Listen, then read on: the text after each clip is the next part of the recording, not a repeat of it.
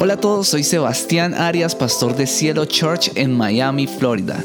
Este es nuestro podcast, quédate a escuchar nuestro mensaje de hoy. Estamos empezando una nueva serie y la serie de este mes se llama El cielo en la tierra. Y ese concepto del cielo en la tierra tiene que ver con ver la divinidad de Dios o lo sobrenatural de Dios en medio de nosotros. Y gran parte de eso tiene que ver con el poder del Espíritu Santo, con la promesa de Jesús de que el Espíritu Santo vendría a morar en medio de nosotros y que vendría a morar en nosotros. Entonces, vamos a estar hablando todo este mes acerca de la preciosa persona del Espíritu Santo de Dios. El título del mensaje de hoy es Conectados. Conectados. Y en este mundo donde las relaciones interpersonales a veces pareciera que son cada vez más tóxicas, cada vez más difíciles de llevar, pues yo siempre me interesé por aprender de cómo llevar nuestras relaciones interpersonales. Yo creo que tenía muchas cosas tóxicas en mi manera de llevarme con otros, que hacía que no funcionaran ciertas relaciones con otras personas.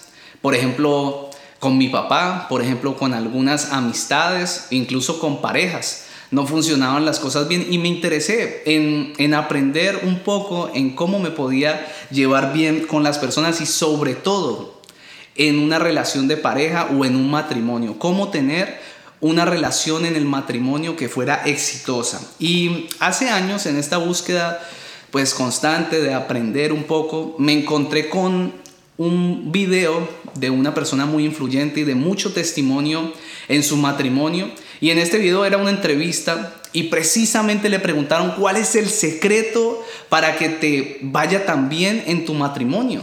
¿Cuál es el secreto para que tu matrimonio después de tantos años sea un matrimonio exitoso, sea un matrimonio en el que abunda el amor, en el que hay compromiso y en el que sigue floreciendo cada día más esa unidad? Y este hombre eh, dijo algo que yo tomé para mí, lo aplico con mi esposa, intentamos aplicarlo diariamente y fue, dijo lo siguiente, el principio que nosotros aplicamos diariamente de manera intencional es estar siempre conectados. Nunca desconectarnos. Y por eso el mensaje de hoy se llama conectados.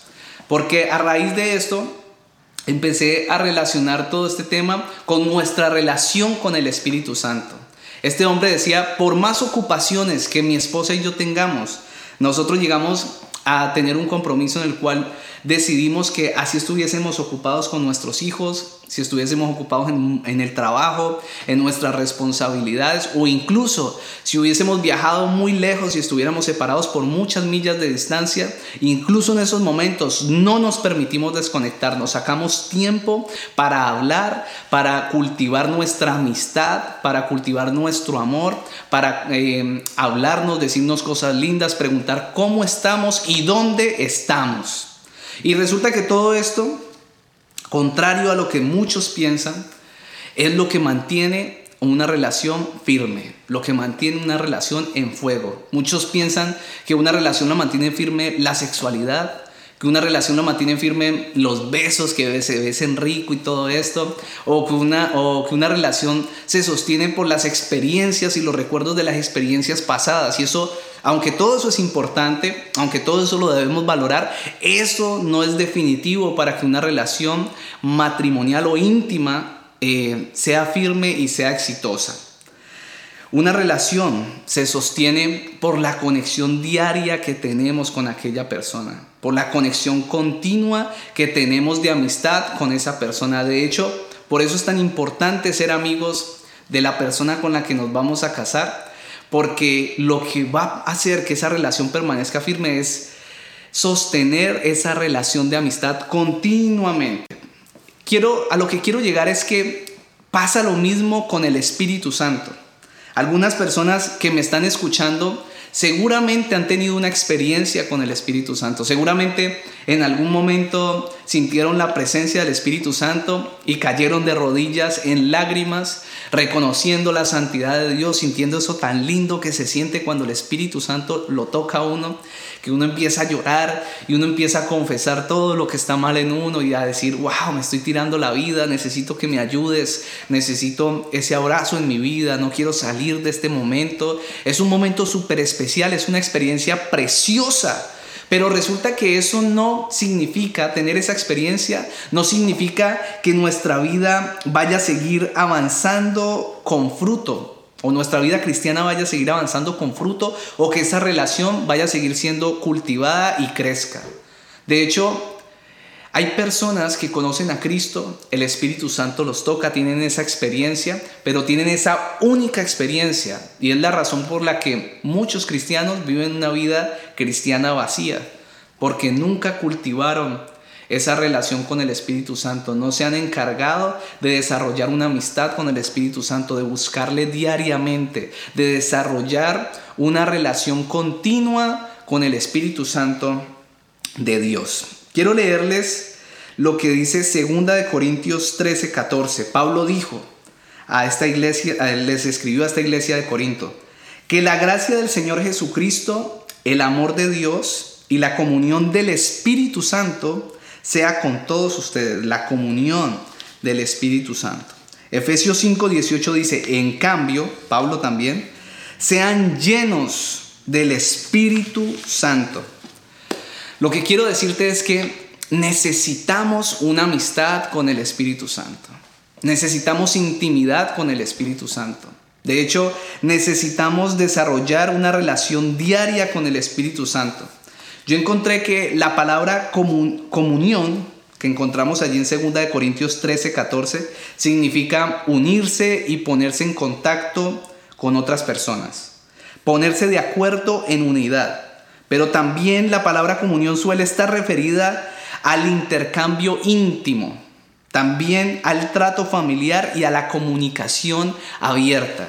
Yo quiero preguntarte en esta mañana, ¿cómo hablas con el Espíritu Santo? ¿Tienes un trato familiar con el Espíritu Santo todos tus días? ¿Tienes un trato o una comunicación abierta con el Espíritu Santo? ¿Tienes un intercambio íntimo? ¿Tienes conocimiento de esa palabra intimidad? ¿Le hablas todas tus cosas íntimas al, Espíritu Santo en tus mañanas? ¿Le cuentas inclusive las cosas oscuras de tu vida?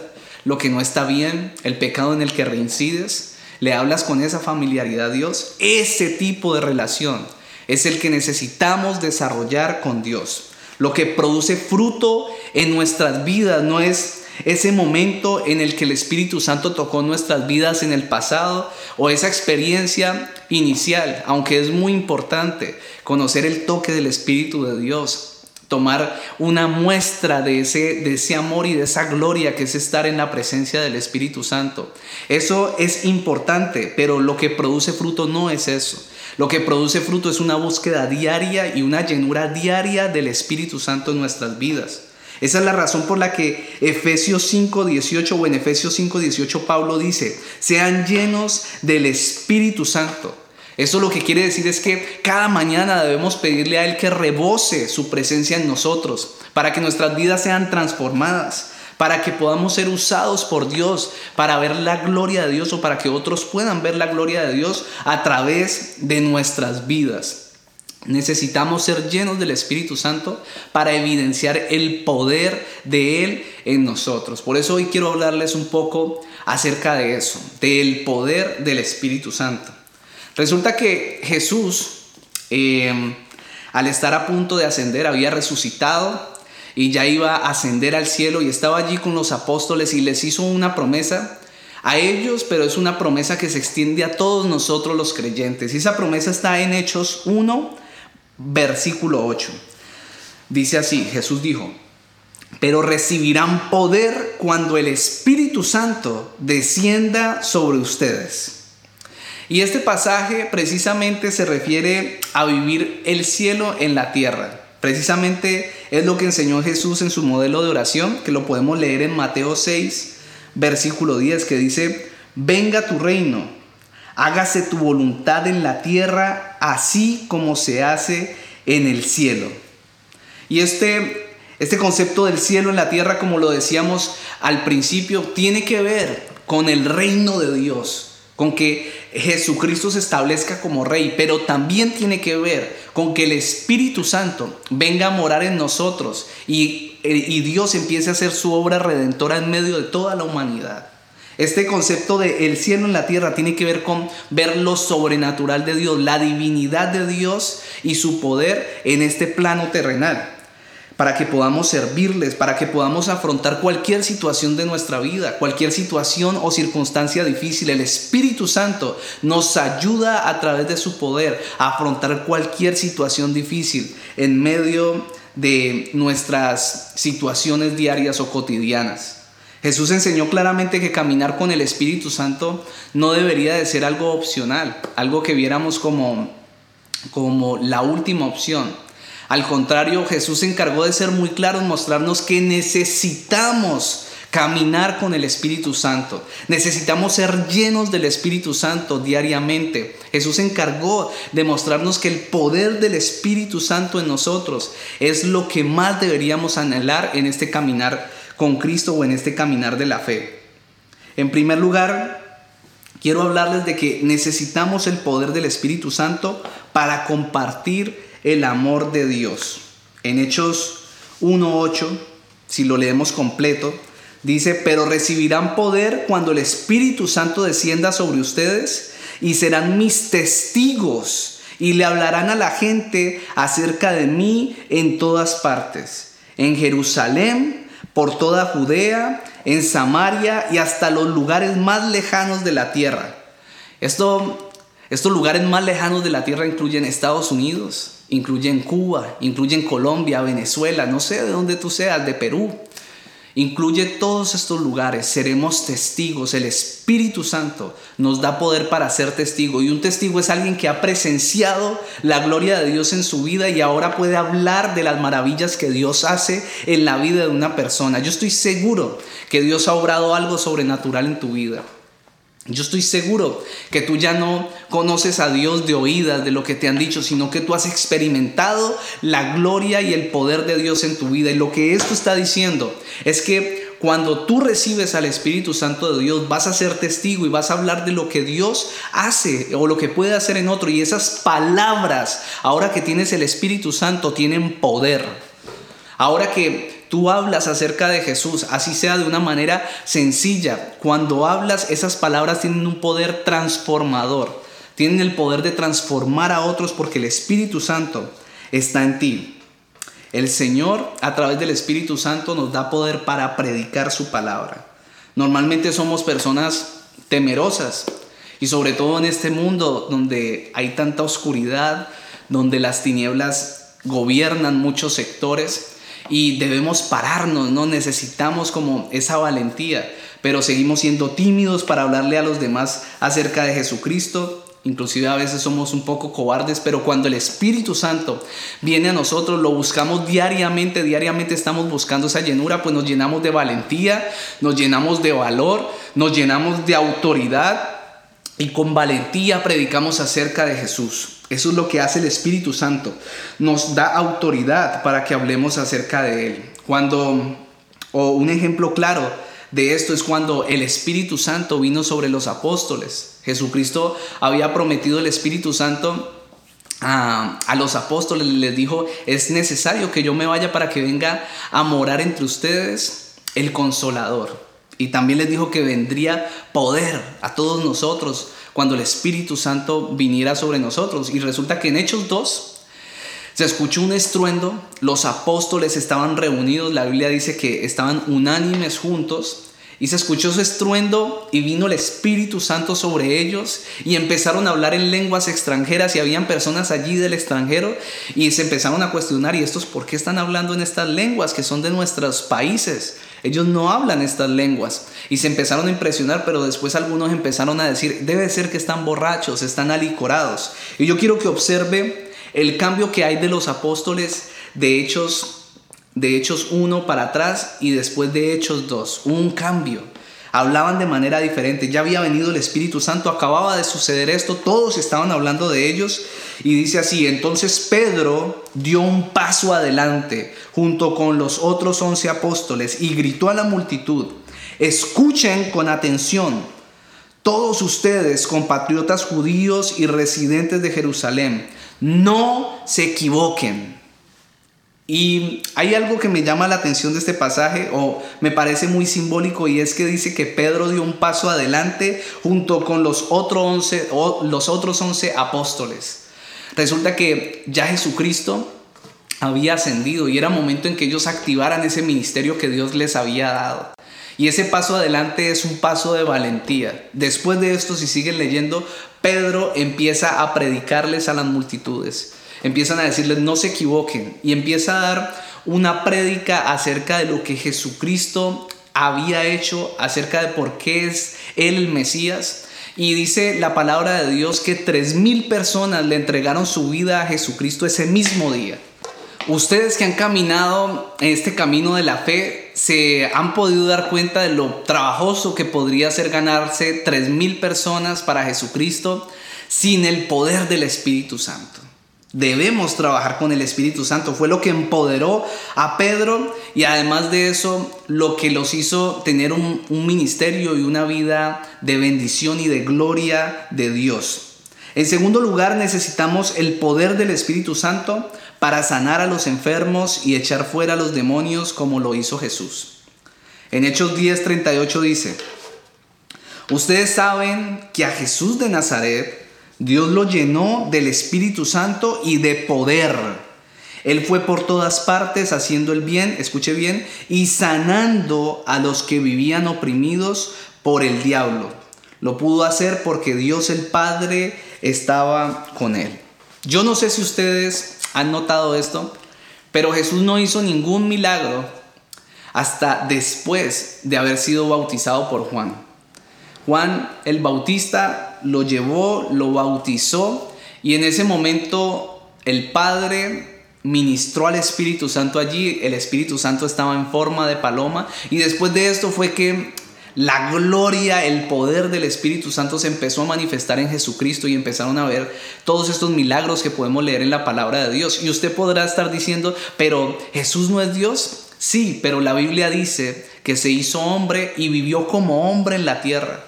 Por eso el Padre vino, lo empoderó, le ministró el Espíritu Santo, el Espíritu Santo vino a morar en él y el Espíritu Santo se glorificó en su vida para sanar y liberar a los que estaban oprimidos. Muchas personas no pueden creer en la realidad sobrenatural de Dios a pesar de que dicen creer en Jesús.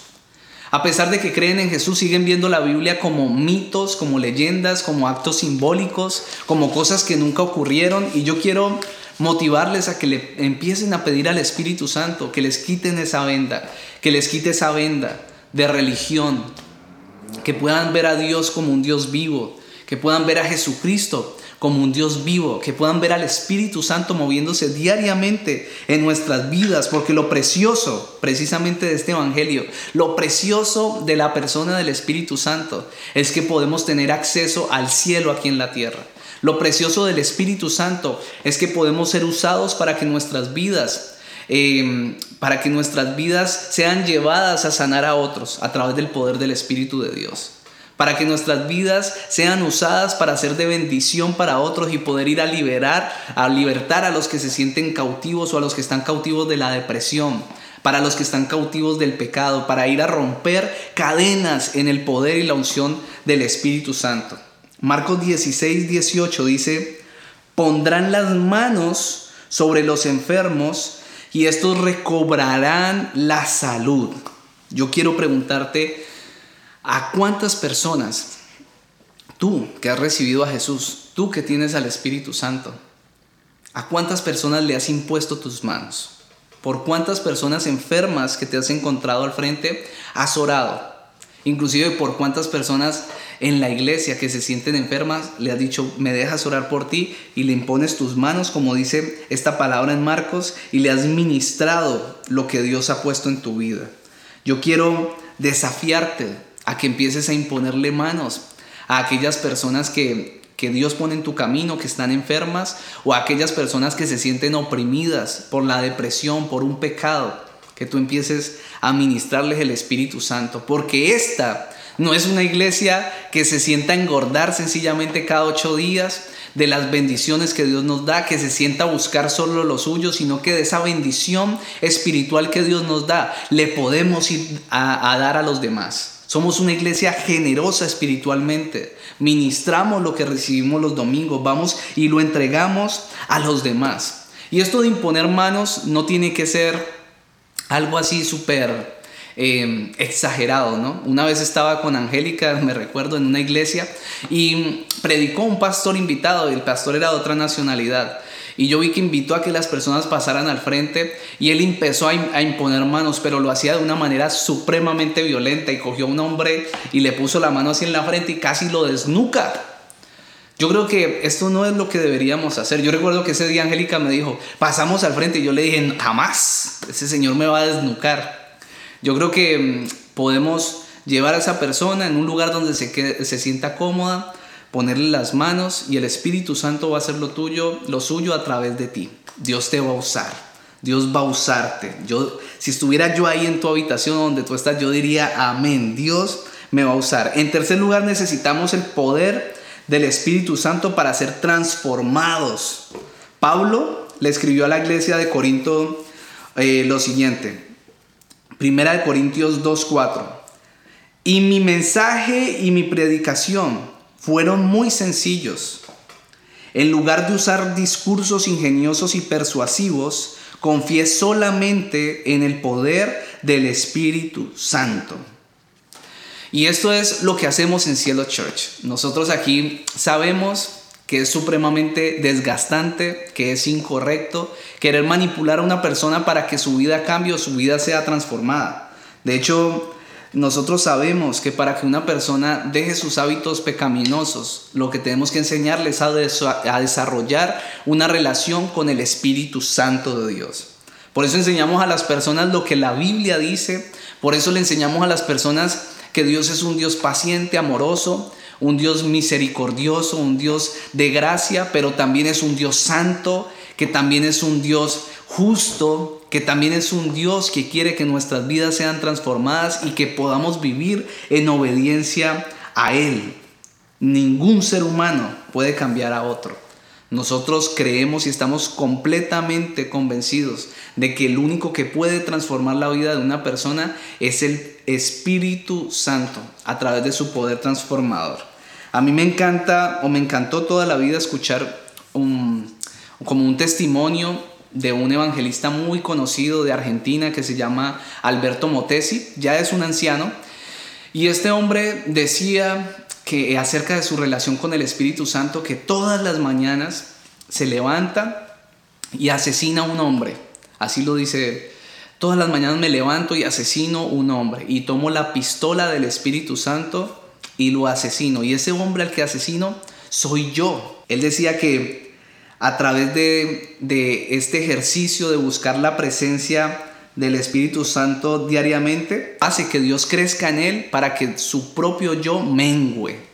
O sea, lo que quiere decir es que cada día debemos conectar con el Espíritu Santo y esa llenura nos va a dar el poder para no ceder ante las pasiones pecaminosas o ante las pasiones de la carne de este tiempo una relación diaria con el Espíritu Santo te va a llevar a tener una vida transformada. Para que tu vida sea transformada o por el poder del Espíritu Santo, debes darle tiempo todos los días, debes apartar un tiempo para Dios. Necesitamos tiempo con el Espíritu Santo, experimentar el cielo en la tierra para que nos libere del pecado. Yo quiero preguntarte, ¿cuál es ese pecado o ese hábito o esa adicción que te tiene dominado dominada? Tal vez sea la crítica, la murmuración, tal vez sea el juicio, creerse, mejor que los otros, tal vez sea el alcoholismo, no sé, tal vez la pornografía. No sé con qué estés lidiando y te tiene dominado. Yo lo que te quiero venir a decir es que si tú quieres una vida transformada, vas a, no te va a bastar con esa primera experiencia con Dios. Necesitas desarrollar una amistad diaria con el Espíritu Santo. Necesitas empezar a sacar un tiempo diariamente y no para hacer una oración rápida de afán, sino para que tú puedas sentir cómo el Espíritu Santo te empieza a llenar y viene esa llenura, esa autoridad y ese poder sobre tu vida que te va a llevar a que el pecado no te pueda gobernar. Eh, por último, el poder del Espíritu Santo nos guía para lo que está por venir. Juan 16, versículo 13 al 15 dice, pero cuando venga el Espíritu de la verdad, Él los guiará a toda la verdad, porque no hablará por su propia cuenta, sino que dirá solo lo que oiga y les anunciará las cosas por venir. Él me glorificará, porque tomará de lo mío y se lo dará a conocer a ustedes. A mí me encanta esto, el poder saber que el Espíritu Santo nos guía y estoy convencido de que Dios lo ha hecho en mi vida, en la vida de mi esposa y en la vida de las personas que tenemos a nuestro alrededor. Y un ejemplo reciente de todo esto es desde que salimos del lugar donde nos estábamos reuniendo. Salimos de ese lugar que nos parecía precioso, en ese hotel, tal vez para nosotros un lugar precioso, salimos de allí y muchos podrán considerar que esto fue obra de las personas del hotel, que esto fue obra de la manager, pero la verdad yo estoy convencido de que esto es obra del Espíritu Santo, que nos sacó de ese lugar.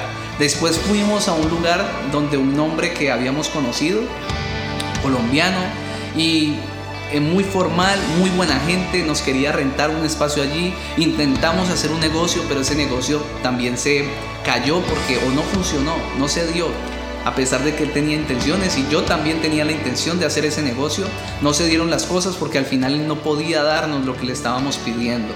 Después alcanzamos a reunirnos en un lugar en Wynwood y también estábamos a punto de hacer el negocio, contrato hecho, había un acuerdo y este hombre decide subirnos el precio a última hora y no cumplió su palabra y decidimos no hacer negocios o el Señor me llevó a no hacer negocios con personas incorrectas o personas que están cambiando de parecer o que quieren eh, eh, aprovecharse de nosotros. Y yo creo que eh, hasta este punto habíamos pensado en buscar un lugar para rentar solo los domingos pero allí el Señor nos empezó a inquietar en medio de reuniones con personas de la iglesia y el Espíritu Santo se empezó a mover. Y todo esto me sirvió o nos sirvió Angélica y a mí para tener los oídos atentos a en qué lugar iba a hablar el Espíritu Santo. Y fuimos guiados a buscar un lugar permanente. Y hoy estamos anunciándoles que por fin estamos en un lugar permanente y estoy claro de que el Espíritu Santo fue el que nos guió hacia esto. Sabes, tú tienes que confiar en que el Espíritu Santo te guíe. A veces pensamos que las cosas que nos ocurren son plena casualidad o a veces ocurren porque sí, pero cuando nosotros le entregamos nuestra vida a Jesucristo, le entregamos nuestra vida diariamente al Espíritu Santo, nuestra vida deja de hacer parte del azar, deja de hacer parte de la suerte. Nuestra vida empieza a tener un rumbo y es el rumbo de la voluntad de Dios. Finalmente, cuando Juan el Bautista estaba anunciando la venida del Mesías, haciendo su trabajo, muchas personas, dice la Biblia, que estaban expectantes, preguntándoles que quién iba a ser el Mesías, que quién iba a ser. Y en Lucas 3:16 dice lo siguiente. Juan contestó a sus preguntas diciendo, yo los bautizo, escuche bien, yo los bautizo con agua, pero pronto viene alguien que es superior a mí tan superior que ni siquiera soy digno de ser su esclavo y desatarle las correas de sus sandalias. Él los bautizará con el Espíritu Santo y con fuego. Y aquí quiero decirle algo para terminar. Hay dos momentos importantes, fundamentales en la vida de un creyente. El primero es cuando recibimos a Jesucristo en nuestra vida, la decisión más importante de nuestra vida.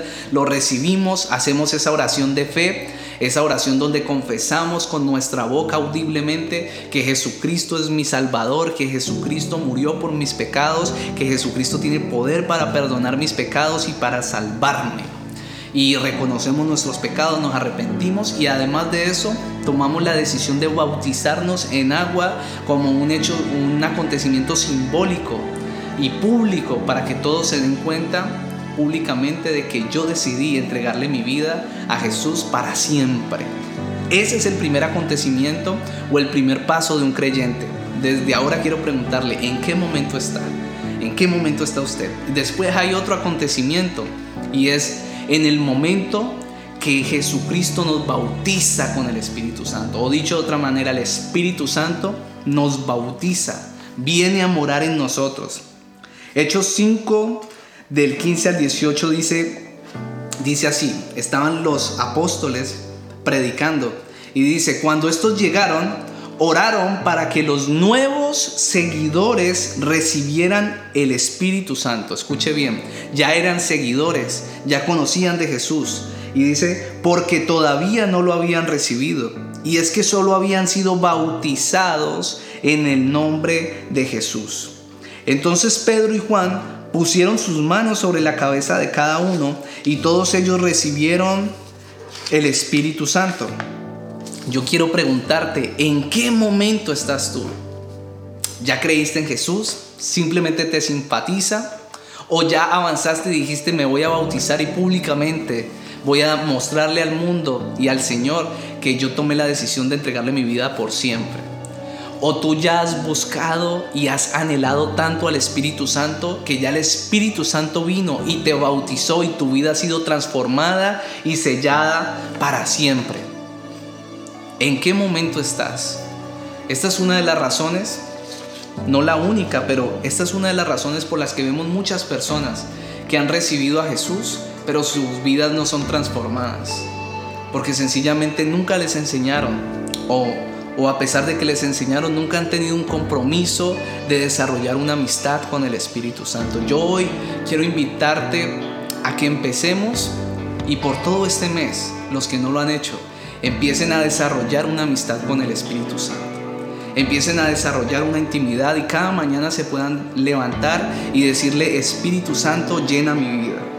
Espíritu Santo, llena mi casa. Espíritu Santo, llena todo lo que soy y empieza a transformar todo lo que no es de ti. Diariamente, diariamente, lléname Señor, lléname, invade mi vida como un río, llena el vaso de mi vida y todo vacío, llénalo con tu presencia. Te quiero invitar a eso y quiero que me acompañes a hacer esta oración.